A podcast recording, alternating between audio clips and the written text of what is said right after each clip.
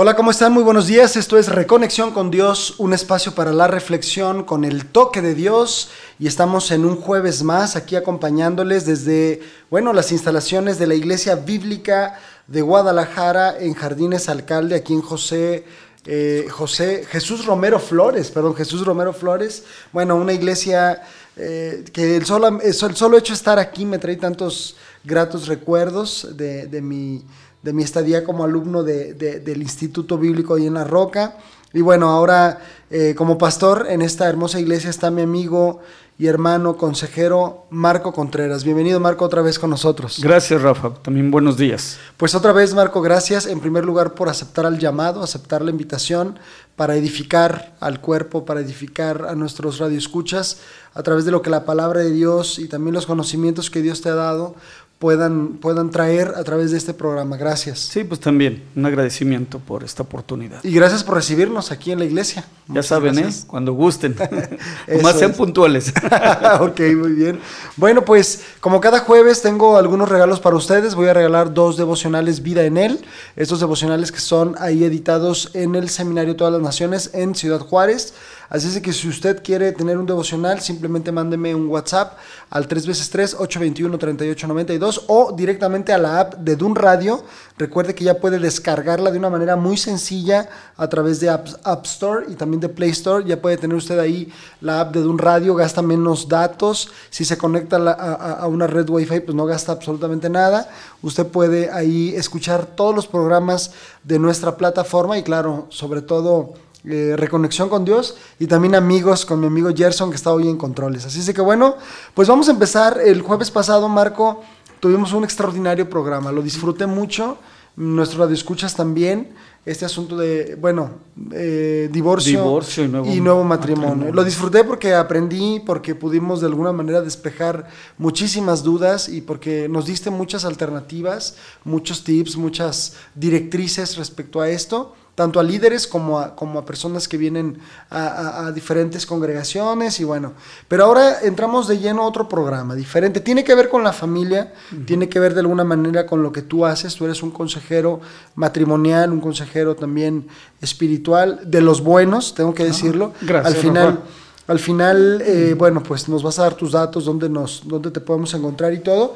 Y bueno, el título de este programa, Marco, le hemos puesto Lucha de Poder en el matrimonio. Eh, bueno, quiero empezar por ahí. ¿Realmente hay una lucha de poder en el matrimonio? La respuesta es sencilla, pero quiero que tú me lo digas. claro que sí, Rafa. Sí la hay y yo la clasifico en dos, de dos maneras.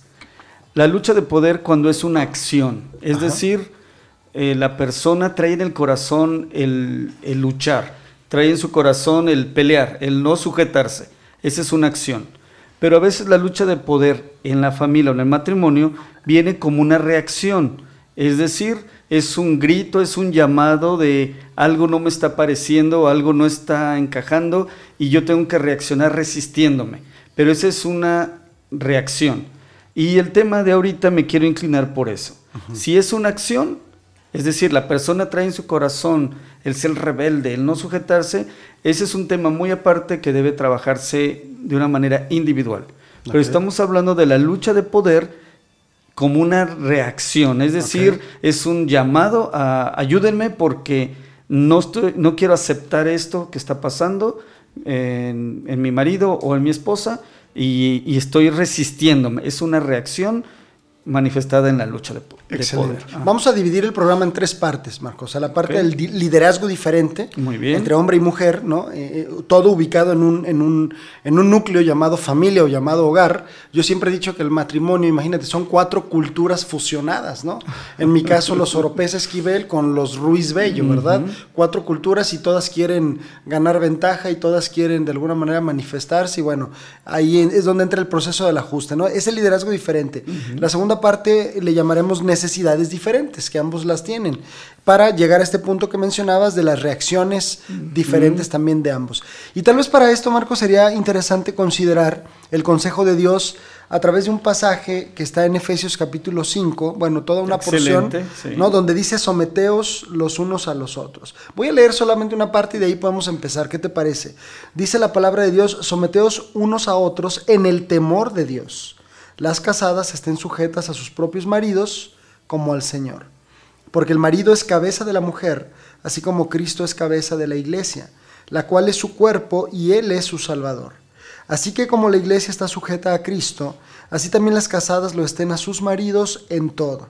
Maridos, amad a vuestras mujeres, así como Cristo amó a la iglesia y se entregó a sí mismo por ella, para santificarla, habiéndola purificado en el lavamiento del agua por la palabra, a fin de presentársela a sí mismo una iglesia gloriosa, que no tuviese mancha ni arruga ni cosa semejante, sino que fuese santa y sin mancha. Así también los maridos deben amar a sus mujeres como así a sus mismos cuerpos. El que ama a su mujer, a sí mismo se ama. Porque nadie aborreció jamás a su propia carne, sino que la sustenta y la cuida como también Cristo a la iglesia. Porque somos miembros de su cuerpo, de su carne y de sus huesos. Por esto dejará el hombre a su padre y a su madre y se unirá a su mujer, y los dos serán una sola carne. Grande es este misterio, mas yo digo esto respecto de Cristo y de la iglesia. Por lo demás, cada uno de vosotros ame también a su mujer como a sí mismo, y la mujer respete a su marido. Este es un, es un bistec, ¿no? Podemos sacar muchísima tela de dónde cortar, pero todo esto para llegar al último punto, Marco. Yo, yo peleaba con este pasaje, ¿no? Porque el Señor dice, por lo demás, después de todo esto que nos dice Pablo, por lo demás, cada uno de vosotros ame, ¿no? Al, varón nos pide que nosotros las amemos. También a su mujer como a sí mismo y a la mujer respete. Pareciera ser como que, a ver, Señor, porque yo la, yo la voy a amar y ella simplemente nos va a respetar. No sé eh, si esto entra en alguno de los tres puntos, en necesidades diferentes, o lo podemos abordar desde la primera parte, Marco, de, liderazgo diferente. El pasaje que se acaba de leer es la base del tema de hoy, eh, porque es Cristo nuestro modelo. Él es el esposo ideal, Él es el padre ideal. Entonces, este, de ahí nos basamos. Em, siempre que en la Biblia se mencione sobre que la mujer debe sujetarse, la mujer debe obedecer, la mujer eh, le da reglas a la mujer. Si ahí se quedara el pasaje, entonces creo que la cultura de hoy estaríamos bien, donde exigimos a la mujer que haga, donde le exigimos a la mujer que se comporte, donde nos imponemos nosotros como, como la autoridad máxima. Pero si observan en todos los pasajes de Pedro, de Pablo y de mismo Cristo, también, terminando de decir a la mujer algo, se lo dice al varón. Así es. Así que no solamente es un mandato hacia la mujer, sino que la mujer una cosa y el hombre otra cosa. Y el versículo base que toma Pablo, que está en Génesis, que tienen que dejar a papá y a mamá y unirse a una pareja, eh, lo concluye perfectamente el apóstol Pablo y dice, está escrito, ya estaba establecido, el principio no se ha movido, que de dos lleguen a ser uno. Y se llama complementarse. Significa hacer equipo, significa no pelearse, unirse. Pero son dos partes distintas y dos partes que Dios diseñó distintas, con toda intención. Así que las diferencias deben de complementarnos en lugar de hacernos chocar, cosa que no sucede. Y por eso el tema me, parecía necesario expresarlo. He tenido la oportunidad de decirlo o comentarlo en algunas iglesias y ahorita en la radio pues se me hace un alcance eh, más amplio y que muchos lo podamos oír y entender. Ahora, ¿de, qué estamos hablando cuando hablamos de liderazgo diferente en el matrimonio, Marco? O sea, ¿qué tenemos que entender o qué tenemos que ver respecto a este concepto? Bien, se ha enseñado, y creo que desde el púlpito en las iglesias, siempre que se habla del varón, se habla de liderazgo. Pero cuando se habla de la mujer, no se habla de un liderazgo, y realmente ella tiene un liderazgo. Claro. Y es un liderazgo muy, eh, muy grande. ¿sí? Yo, le, yo le titulé al del varón eh, le puse que él debe tener un liderazgo de iniciativa. La Biblia menciona casi en todos los pasajes que el varón debe tomar el primer paso, en todo aspecto. Ese es su liderazgo.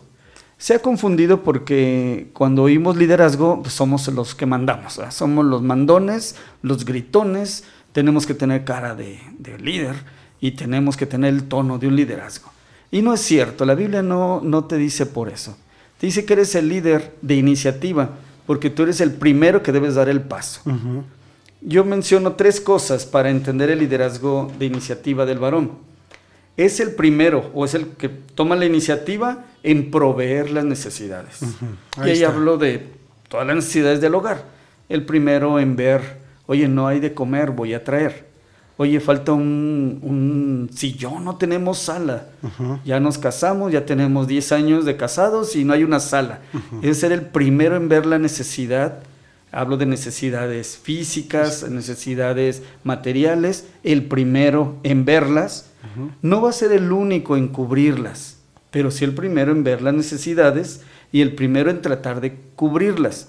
Ahí entra la provisión de Dios, ahí entra el trabajo en equipo, ahí entra en aceptar ciertos regalos que se nos hacen, que siempre los papás, los suegros están queriéndonos dar, pero el que ve la necesidad primero debe ser el varón. Qué interesante esto, ¿eh? O sea, el primero en verlas. Ya después hacen un equipo, ya hoy en día el, matrimonio donde también ella puede trabajar o trabaja. Bueno, pero el primero en verlas es el líder, se supone que el líder de iniciativa. Líder de iniciativa, ok. Bien, la segunda cosa que describe el liderazgo de iniciativa es que es el primero en ver una necesidad emocional. Eh, a veces el papá se siente que cubrimos todo porque les trajimos de comer. Pero si somos líderes de iniciativa, también tenemos que ver el rostro de nuestra familia. Tristeza, enojo, molestia. ¿Por qué mi esposa no, no se complementa conmigo? Trae problemas emocionales. Eh, algunos son eh, por la vida que uno ha llevado a veces uno mismo los genera, los problemas emocionales, o a veces son alguna enfermedad que alguno de los dos tiene este, por descontrol emocional. Aún así, el líder de iniciativa es el primero en ver la necesidad emocional en todos. El primero en verla y el primero en tratar de cubrirla. No puede haber indiferencia de nuestra parte, tenemos que estar atentos. ¿no? Y la tercera es el primero en establecer prioridades. Es decir, el varón debemos ser los primeros en decir, en esta casa, en primer lugar está Dios. Segundo lugar está el matrimonio, la familia. En tercer lugar, así, el que, el que establece las prioridades es el varón. Es el primero en establecer las prioridades. Sí. O sea, somos los hombres los primeros que tenemos que pararnos a orar. Eh, somos los primeros que nos tienen que ver leyendo la Biblia a nuestros hijos. Somos quienes, somos punta de lanza, ¿no? somos, somos la punta de la flecha, ahí los que vamos llevando la, la, dirección. Hablando de prioridades, la primera es nuestra relación con, con Dios, claro. Cuando recibo casos o atiendo casos, me doy cuenta de que este liderazgo no se lleva a cabo. Siempre es la mujer la primera que ve las necesidades.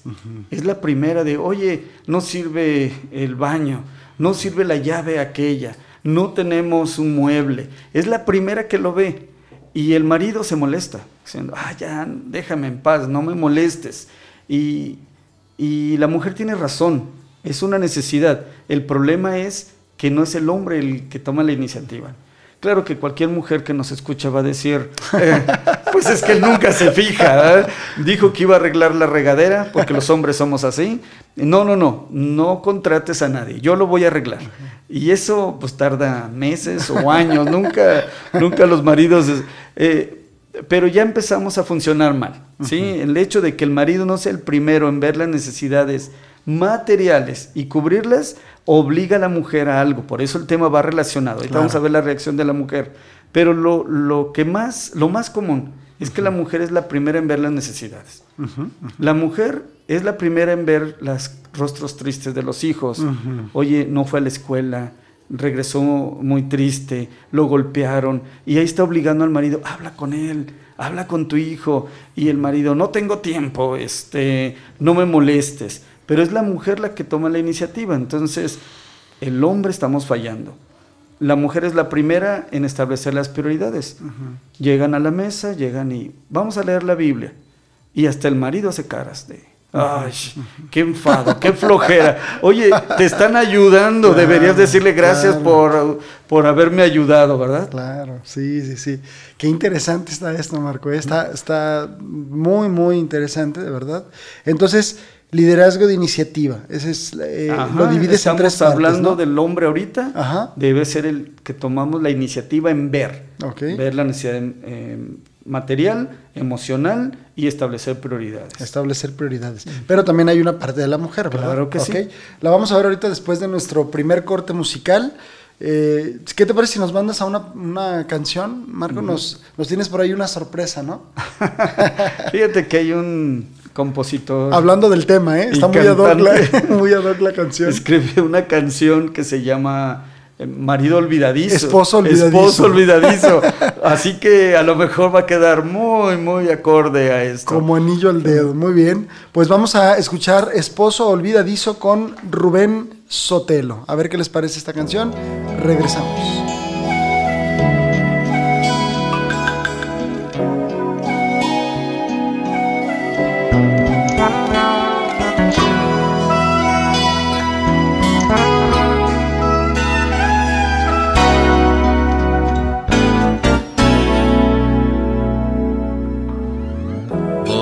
Llegar con ella hoy y platicar de aquellas cosas de los dos y darle tiempo a nuestro amor. Rosas llevaré, rosas que le digan más que yo. Voy a llegar con ella hoy. Caminaremos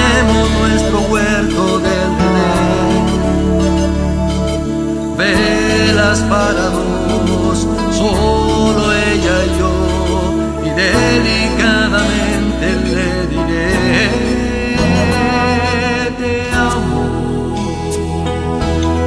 y me confieso ser culpable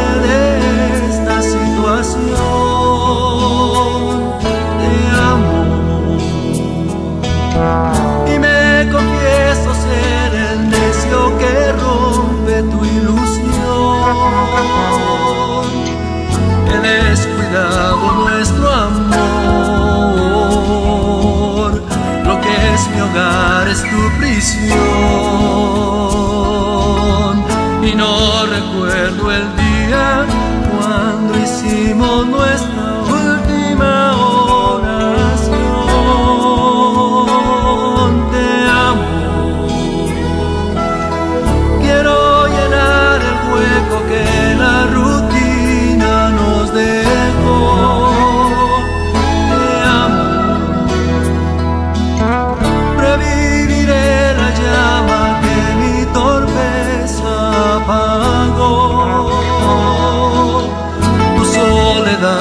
Se acabó.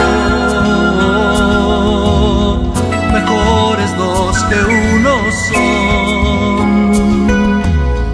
Se me olvidó algún día que eres un vaso frágil que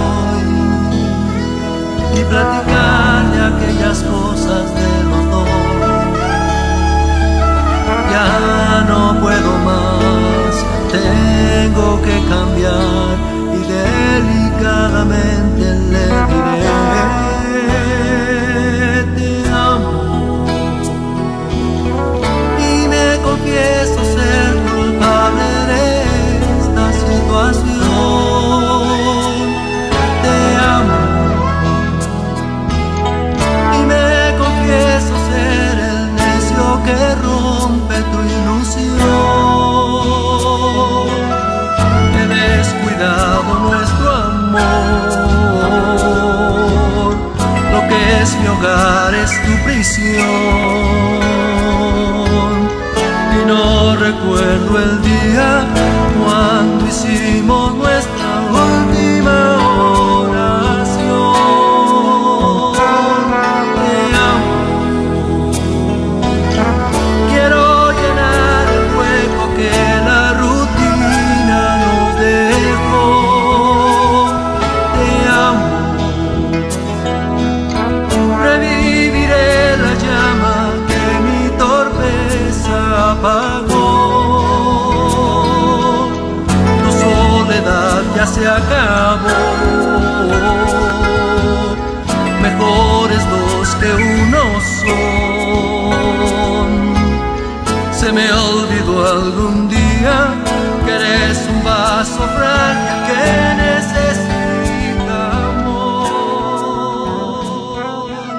esto fue Esposo Olvidadizo con Rubén Sotelo, por ahí un parentesco con, con- con nuestro invitado de hoy, el buen Rubén Sotelo, le mandamos un, un saludo si nos está escuchando, ya escuchamos su canción, Esposo Olvidadizo, muy interesante canción, ¿eh, Marco?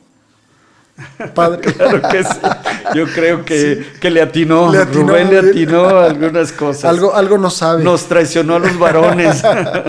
Bueno, pues el día 7 de septiembre, o sea, en dos días más, vamos a revelar por fin nuestra sorpresa de la que hemos estado hablando en nuestros diferentes programas, aquí a través de la plataforma de Dun Radio. En los últimos meses hemos tenido, híjole, muchas sorpresas desde la app hasta otras cosas que hemos estado haciendo. Gracias a Dios porque Él ha hecho crecer este proyecto espiritual Dun Radio. Bendecimos la vida de cada uno de los que participan, desde nuestros invitados, nuestros locutores, el productor, el director, quien genera toda esta plataforma. De verdad, a través de este programa les hago un reconocimiento, les bendigo, oramos por ustedes y que sigamos llevando la palabra de Dios a través de Dun Radio. Muy bien, Marco, pues hablábamos acerca de algo muy interesante del liderazgo de iniciativa del varón, ¿no? Y hablabas de particularmente tres cosas, ¿verdad? Liderazgo de iniciativa como proveedor, el primero en ver las necesidades, en la parte emocional, el primero en ver si los hijos están, este tristes, alegres, con alguna aflicción. Te, te estaba escuchando en esta parte, Marco, y, y me, y- y, o sea, eh, vamos a decirlo, no podía dejar de pensar en niños que se han quitado la vida, ¿no? Y, y que, y que aquí entra esto, ¿no? Porque tal vez hubo la indiferencia, ¿no? No, no hubo el cuidado, no se observó, eh, no, no hubo ese liderazgo de iniciativa de parte de la persona de su prójimo más importante, ¿no? Su prójimo más cercano, en este caso la figura paterna, en este caso el, el- el papá, ¿verdad? y ya cuando la vieron, ya, ya, era demasiado tarde, caray. Y bueno, las prioridades, ¿verdad? Es, es el varón quien establece las prioridades. Número uno, Dios. Número dos, la familia. Número tres, ya todo lo demás, ¿verdad? Pero la mujer también tiene corresponsabilidades en este liderazgo. Claro que sí. Mira, antes de pasar a la mujer, quiero hablar a todos los varones. Eh, varones, Dios nos capacitó para esto. O sea, no estamos desarmados. Dios nos capacitó para ver, para analizar. Y aparte nos mandó a la mujer, que es un equipo ideal, ahorita vamos a ver por qué, es, un, es el equipo perfecto para nosotros, una mujer. Pero los varones tenemos que aceptar que Dios nos capacitó para el liderazgo. Sí podemos ver las necesidades materiales, sí podemos verlas, sí podemos entenderlas, sí podemos proveerlas. Dios nos capacitó también para poder ver lo- la parte emotiva, eh, los daños emocionales en el corazón, las heridas en los hijos, en la pareja. Y también nos capacitó para establecer prioridades.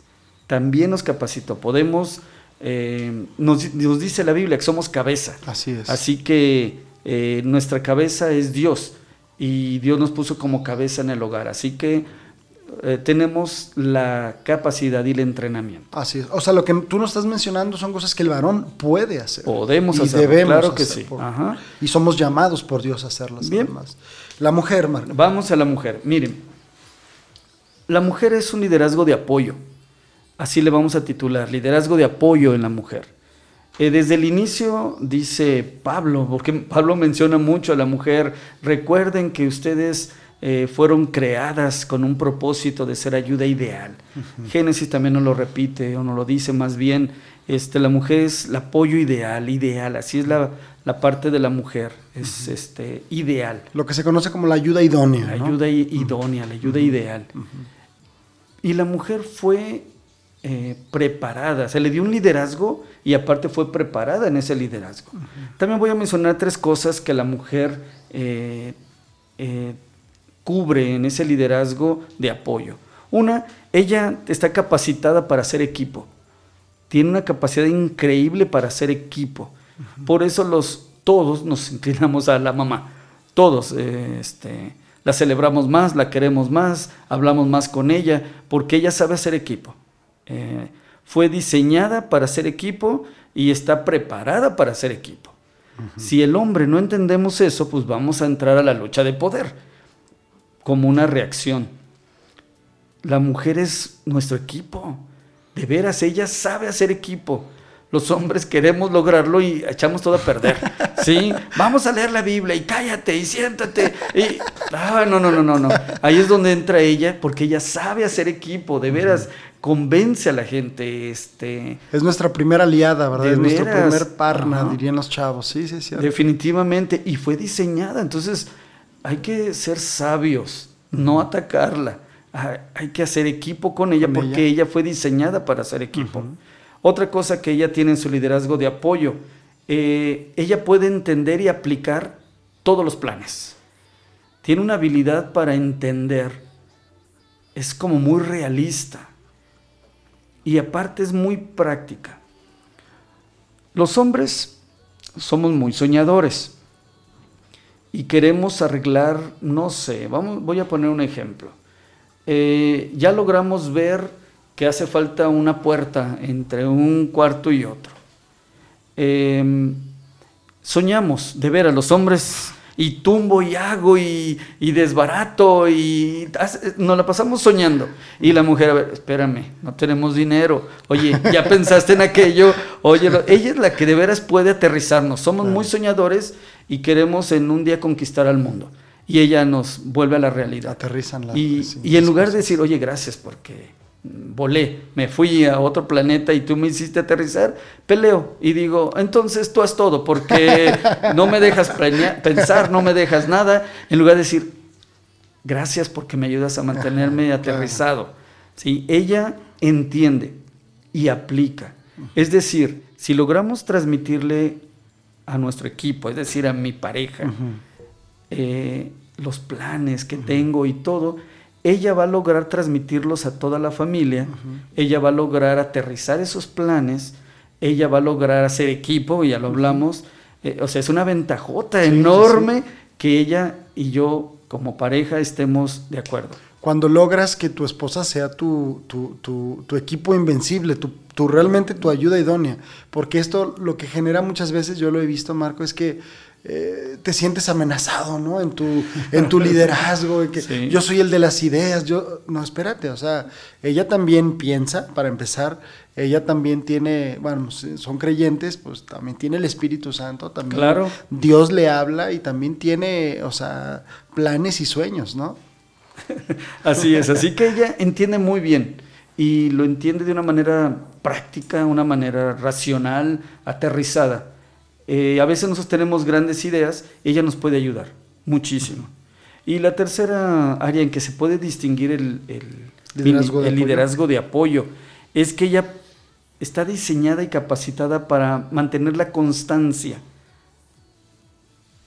Es decir, ella puede diario, diario, diario mantener una actividad. Los hombres somos muy desesperados. Aunque nosotros mencionemos, yo diario voy a levantarme todas las mañanas, yo diario voy a hacer esto, yo diario voy a hablar con mis hijos, los hombres perdemos eso. No es verdad que lo logramos diario. Lo logramos como un río entrando al mar, con un ímpetu, ímpetu increíble, pero después se nos acaba. Ellas no, ellas son constantes, constantes, constantes. En una ocasión un autor dijo, eh, con todo respeto, pero así puso el ejemplo, eh, la analogía. Dice que los hombres somos como caballos, eh, caballos salvajes. Y hay un lugar donde para poder domar al caballo salvaje, lo, lo lazan y el caballo brinca y corre y no quiere ser... Entonces lo amarran a un burrito. Es lo que hacen. Y lo sueltan. Y el caballo se lleva al burrito de corbata. Y el burrito pues se va hasta el cerro, hasta donde lo llevan. Y al otro día amanece el caballo y el burrito en el corral. ¿Qué sucede? Que el burrito es constante. No es tan brusco como el caballo, pero constantemente empieza a jalarlo. Jalarlo, jalarlo y lo lleva al, al corral. Eh, este ejemplo me encantó de este autor porque realmente cualificó lo que es una mujer. Es constante. Sí, sí, sí. Eh, una otra cosa que quiero distinguir a la mujer y, y que encaja muy bien aquí es que en, en México, posiblemente en otros países también, pero en México, quien carga a los niños después de una separación o algo Claro. es la mujer. Sí. Y la mujer puede vender cacahuates en la, en la calle, puede vender chicles, puede ir a hacer trabajo de aseo, pero no suelta a los hijos, los mantiene constantemente. El hombre avienta todo y dice, si no tengo un buen trabajo, no me hago cargo de los niños.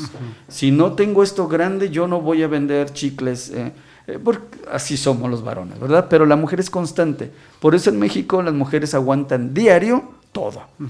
¿Por qué? Son diseñadas y capacitadas. En esas tres áreas, Rafa. Estamos hablando del liderazgo diferente dentro de esta lucha de poder en el matrimonio. Entender estos liderazgos diferentes nos va a ayudar mucho a, a- a facilitar ¿no? El- la, la dinámica en el, en el matrimonio y en la familia. Pasamos a la segunda parte, Marco. Necesidades diferentes. Ambos las tienen. Cuando Dios nos diseñó y nos creó, eh, aquí me voy a basar mucho en un autor, el doctor Emerson. Eh, él dice que, basándose en Efesios, todo el pasaje que leímos, el, el último versículo 33, eh, dice eh, que el hombre debe amar. Eh, dice el autor de este libro que, que él se extrañaba porque nada más le dijo al hombre, ama a tu mujer. Y porque nada más a la mujer le dijo, respétalo. Ah, pudo haber dado una lista enorme a cada uno. Y él mismo lo explica. Se llama necesidad. La necesidad primaria. La necesidad primaria es como una llave. Si logras abrir y cubrir la necesidad primaria en la mujer, ella te va a dejar cubrir todas las demás necesidades de ella. Si el- la mujer logra en el hombre cubrir su necesidad primaria, que es el sentirse respetado, el hombre va a dejar a la mujer llenar todas las demás necesidades de él. La necesidad de la mujer es sentirse amada. No siempre tiene, eh, tenemos que hablar de sexo. Hablamos de sentirse amada a través de las palabras, sentirse amada a través de, del respeto o de la atención o de lo especial que la podamos hacer sentir. Hacer sentir, claro. ¿sí?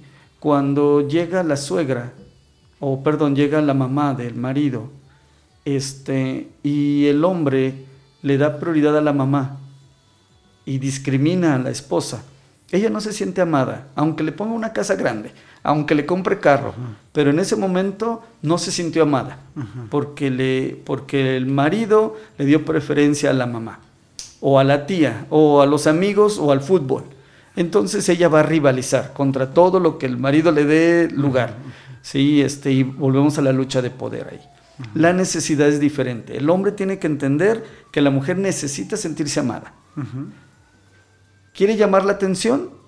Pues pensemos en una reprensión, si queremos decir. No hablemos de regaño. El hombre no debe regañar a la mujer, si no es una niña, ni la esposa al esposo. ¿eh? Pero podemos hablar de reprensión, exhortación, eso sí podemos hablar. Si el marido quiere exhortar a la esposa, tiene que pensar en exhortarla en amor. Y la mujer es feliz de que, mira, sí me exhortó, me reprendió, pero en amor. Eh, mm, mi marido me prefiere, mi marido me da mi lugar en todo. Entonces la mujer no tiene que rivalizar con nadie porque se siente llena, contenta, se siente amada. Por eso hablamos de necesidades diferentes. El hombre tiene que cubrir la necesidad, prioridad y básica en la mujer, sentirse amada. Y la mujer le dice, marido, me Adelante, sujeto, marido, hago equipo contigo, marido, todas mis capacidades que Dios me dio las uso para hacer eh, equipo contigo, no voy a rivalizar. Co- Como dice el doctor Chapman en su libro también del tanque vacío o el tanque lleno, ¿no? Cuando el Sí. tanque está lleno, ¿verdad? Exacto. Este, en el hombre, hablamos de, del respeto. Sí, nosotros todo traducimos, todos los varones traducimos, me respeta o no me respeta. Y ahí para nosotros eso es amor, eso es todo. ¿sí? Dije algo y me hicieron caso, hablé y sí me escuchó. Este, lo todo, todo lo decimos, me está respetando. Entonces me siento amado, me siento atendido. Pero a veces la mujer nos ignora. Le decimos algo y hizo otra cosa distinta.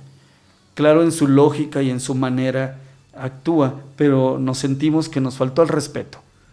Y cuando el hombre no se siente respetado, somos muy agresivos. O sea, nosotros decimos las cosas de una manera muy agresiva, nuestra conducta, nuestra cara, nuestro desprecio, porque no me siento respetado. La mujer también reacciona ante, ante no sentirse amada, ¿eh? Y pues no te hago caso, o te castigo, a lo mejor en la parte sexual te castigo, este, porque quiero decirte que no me siento amada. Estas necesidades diferentes, si no las aceptamos, van a ser otro motivo de lucha de poder. Así como en la primera parte que hablamos, si no valoramos que la mujer tiene cualidades que yo no tengo, pero son cualidades que necesito, entonces voy a pelear con ella. Ah, ¿Por qué le hacen caso a su mamá? ¿Por qué le piden permiso a su mamá? ¿Por qué todo le platican a su mamá y a mí no? No luches, mejor haz equipo con ella. ¿sí? O la mujer también pelea al marido que no ve las necesidades y pelea, lucha de poder. Segunda parte que vimos, también se genera lucha de poder porque la mujer no se siente amada y va a reaccionar. Adelantito vamos a ver las reacciones.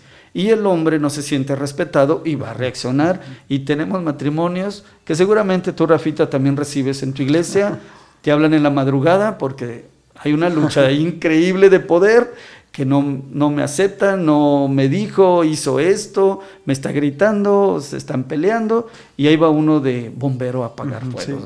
Lo explica el doctor Emerson, ¿verdad? En su, libro de, este ciclo, el círculo alienante, y el círculo, energetizante, edificante eh, él ama, ella respeta y admira, entonces él se siente motivado a amar y así, o viceversa, ¿verdad? Se convierte en, un círculo vicioso, digamos. Por cierto, deben de leer ese libro, ¿eh? Hay que recomendarlo, es un buen escritor. Amor y respeto. Amor y respeto. Muy buen, muy buen libro.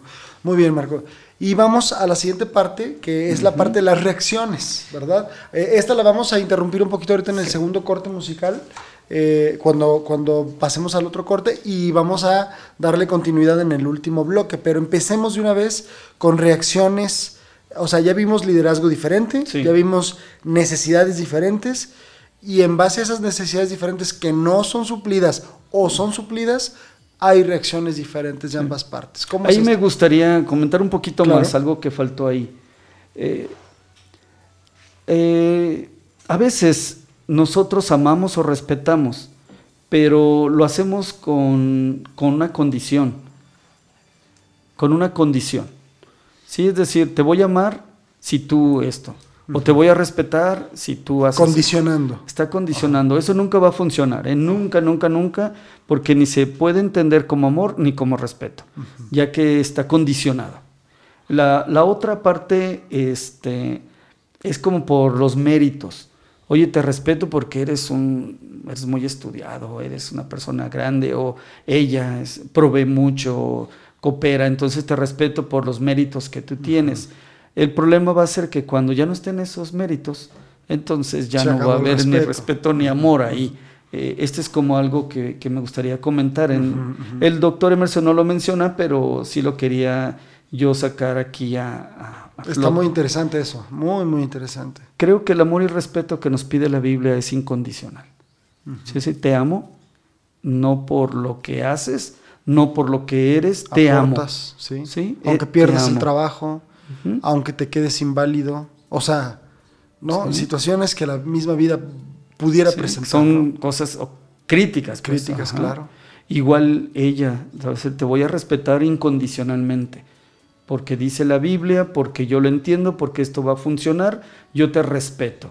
Y debe ser incondicional. Ese es el consejo que puedo dar como pastor, como líder, como consejero, es ah, háganlo de una manera incondicional. Va a funcionar muy bien así. Ok, excelente. Entonces aquí sí podemos dar el paso entonces a las reacciones, Marco. Ok, entonces vamos a la tercera parte, son las más interesantes porque es con lo que más este, debatimos. Batallamos, ¿verdad? Sí. Em, yo le llamo la lucha por, las, por la silla, ¿sí? Las dos sillas, eh, vamos a poner dos sillas, eh, no las vamos a poner una arriba y una abajo porque los dos son liderazgos, los dos están en el mismo lugar, los dos ah, son un matrimonio y los dos educan a hijos. Así que las sillas están iguales, las funciones son diferentes. Eso sí, la función de él, la función de ella, ya quedó claro, que vienen de Dios, las estableció Dios y nos capacitó Dios. Pero aquí en lo práctico, aquí en, el diario vivir, ahí vamos a irnos. Las dos sillas, son dos, dos lugares de autoridad que hay dentro del hogar, dentro del matrimonio. Voy a hablar un poquito eh, psicológicamente. Una mujer no puede ver que el hombre descuide su silla y quedarse ahí sin hacer nada. No puede. Eh, y quiero que lo entendamos los varones. Así fue hecha la mujer. La mujer no puede ver algo vacío, algo hueco y, no hacer nada. Ella siente la necesidad de hacer algo. ¿eh? Eh, a veces las criticamos, las ofendemos, pero si queremos que no invadan, pues tenemos que cubrir esa parte. Y si algo está cubierto, la mujer se queda tranquila. Bien, la reacción del hombre, eh, nosotros no nos preocupa nada, nada, ver que la mujer descuida algo de su silla de autoridad. No nos preocupa, no nos mueve, no nos genera nada. ¿eh? Entonces, mujeres, yo quiero que entiendan que el hombre no es un flojo ni responsable. Los hombres, mm, aunque veamos un descuido de la mujer, no sentimos la necesidad de cubrirlo. Quizá nuestra mente dice, ya lo hará mañana, este, ah, se le olvidó, pero le vamos a dar oportunidad. El hombre así somos. Entonces, si vemos las dos sillas de poder y de autoridad en, en el hogar, el hombre empieza a descuidar su silla y ya, ya se sentó a la mitad de la silla. Es decir, la mitad de sus obligaciones de líder ya no las cubre. Está cediendo su liderazgo, ¿no? Pero fíjense, es el hombre el que empieza a descuidar. ¿Qué va a hacer la mujer? Invadir. Necesita invadir. Necesita ver a sus hijos que son atendidos. El hombre no ve las necesidades emocionales, el hombre no cubre las necesidades emocionales y la mujer corre a cubrir las necesidades emocionales. Así es. ¿sí? Eh, el hombre no, no provee para el hogar, ni ve las necesidades ni las provee. La mujer no soporta y va a trabajar, va a vender eh, lo que pueda de casa en casa, pero va a cubrir la ansiedad económica, la ansiedad material, porque necesita cubrir. Se llama invasión. Pero entiéndase que la mujer no soporta. Vamos con el hombre. Si el hombre llega y ve un montón de trastes sucios, no dice, esta mujer no está cubriendo la parte de equipo y voy a lavar trastes, porque ¿cómo es posible que haya una tina llena de trastes sucios? No, el hombre las ve y dice, ya lo hará mañana, ya tendrás oportunidad. y, ahí lo dejamos, ¿sí? No nos, no nos mueve nada. Este, entonces, Vamos a hablar ahorita de la tercera parte de reacciones diferentes. Desde ahí ya lo estamos notando. La mujer reacciona de una manera y el hombre reacciona de otra. Entonces, en la falta de liderazgo del hombre, la mujer va a invadir. En la falta de liderazgo de la mujer, el hombre no va a hacer nada. Nada, nada, nada. La mujer puede dejar la silla vacía, pararse y alejarse de su... Y el hombre no, no nos mueve para nada. ¿sí? Y viceversa la mujer, entonces nos movemos tantito de la silla y va a estar cubriendo su silla y mi silla. Y no sé cómo le hace, pero va a hacer las dos cosas. sí, eso se llama reacción, reacciones diferentes. Eh, de ahí nos vamos a otra, no sé si puedas continuarle. O hay alguna pregunta. Entonces, ante, ante el marido ah, ausente, el marido que no cubre, el marido que no ve lo que Dios le dijo que tenía que ver primero, entonces va a generar que la mujer invada. Otra segunda reacción. Ante la falta de compromiso del varón, quedamos que la mujer ya está invadiendo, ¿sí? ya invadió nuestra silla y lo hace por... Entonces el hombre lo que hacemos es decir, bueno, ya invadiste mi silla, Ok, entonces todas las dos cosas. Ah, yo ya hace rato pensaba en esto, ¿no? Hay una expresión muy coloquial, muy mexicana, ¿no? El hombre es medio conchudo, somos medio conchudos. y, no tenemos problema en, bueno, en, una, en un gran porcentaje, ceder ese liderazgo porque nos conviene. O sea, dices, bueno, pues ella lo está resolviendo, pues adelante, ¿verdad? Cuando realmente deberíamos de, en esas reacciones, ¿no? O sea, o sea, como reclamarlo en el buen sentido de la palabra hacia lo que de parte de Dios fui llamado, ¿no? A ocupar esa silla que Dios me dio, ¿no? Somos como conchudos, flojos. Comodinos. Muy comodinos. Y eso genera una segunda reacción. Eh, regresando un poquito a la primera, creo que al ver que una mujer está cubriendo nuestra silla, no debemos de pelearle, sino debemos de entender que nosotros somos los que estamos descuidando la silla. Nosotros somos los que nos estamos moviendo de nuestras responsabilidades. En lugar de pelearle y decirle, quítate de mi silla, yo soy aquí la autoridad, mejor empieza a cubrir tus responsabilidades. Y la mujer automáticamente va a regresar a su silla, tranquilamente.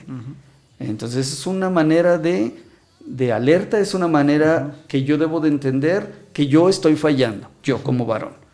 Bien, en lugar de eso somos comodines. Sí, sí, sí. Ah, bueno. Marco, me gustaría regresar un poquito a esta parte. Claro. A ver, vamos a pensar un hombre que ya se dio cuenta, porque nos damos cuenta, que están invadiendo nuestra silla, Sí. ¿no?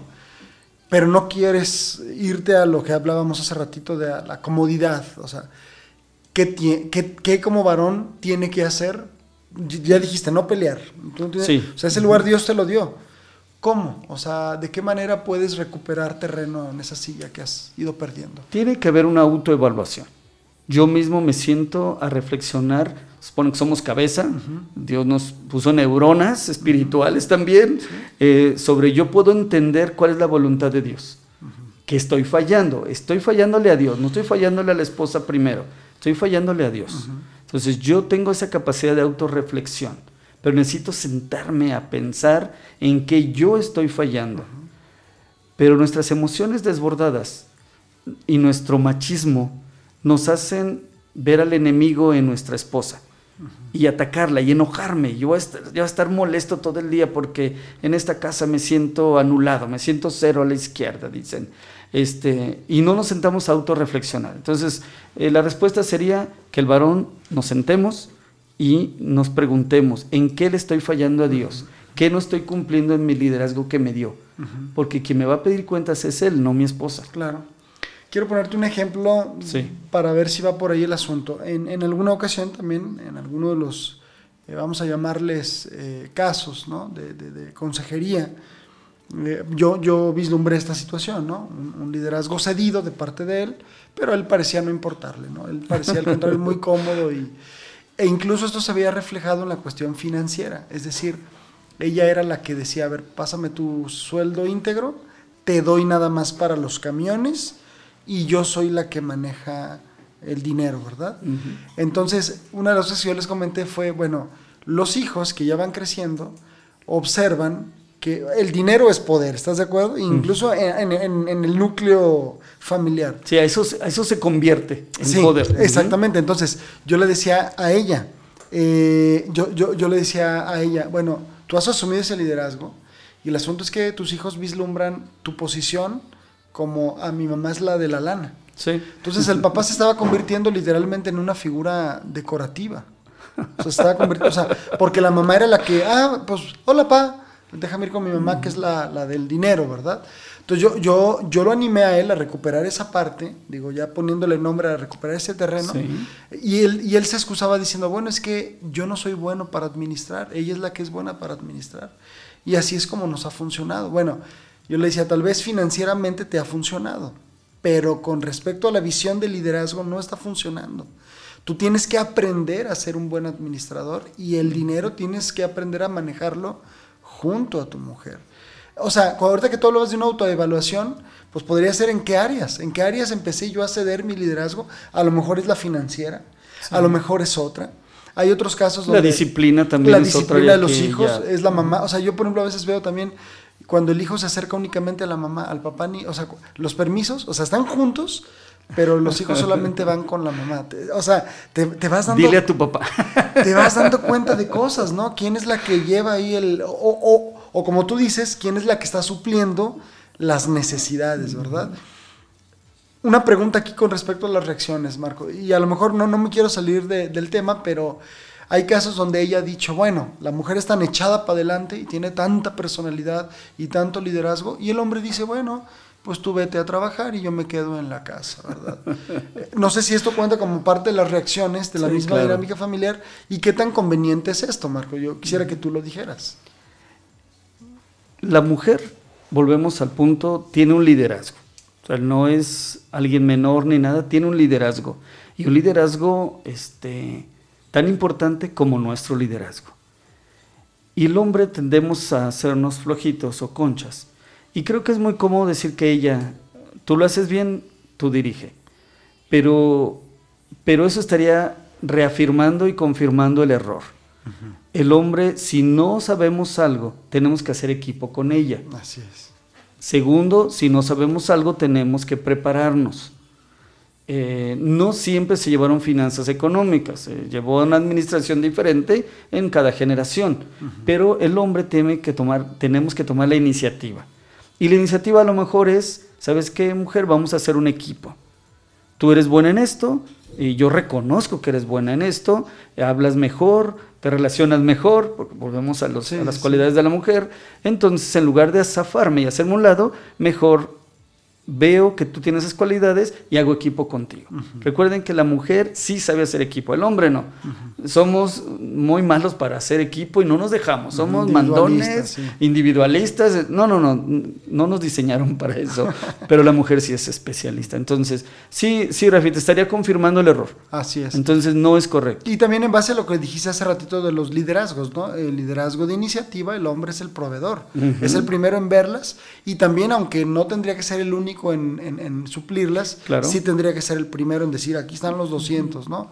Y si hay otros 200 de parte de ella, pero yo ya tomé la iniciativa. Exacto. ¿Qué más podemos hablar sobre las reacciones, Marco? Seguimos las reacciones. Vimos que la mujer invade porque necesita invadir ya que el hombre descuida. El hombre no lo hace, el hombre no invade, el hombre deja, es conchudo. Muy bien, segunda reacción que va encadenada. Ante esta reacción de falta de compromiso en el varón, de ah, pues hazlo tú, pues ahora cubre las dos cosas, a ver cómo le haces, ya me llorarás y me dirás que te ayude, eh, creyendo que eso hace reaccionar a la mujer, no la hace reaccionar, la hace enojar. ¿Sí? Entonces, segunda reacción, la mujer invade las dos sillas. Cuando el hombre quiere tomar la silla que le corresponde, la mujer va a usar algo que se le llama paradoja. Es decir, la mujer le va a estar gritando al marido, irresponsable, no cumples, no das, yo tengo que hacer todo. El marido si siente culpa, empieza a cubrir y la mujer no se mueve de la silla. ¿Por qué?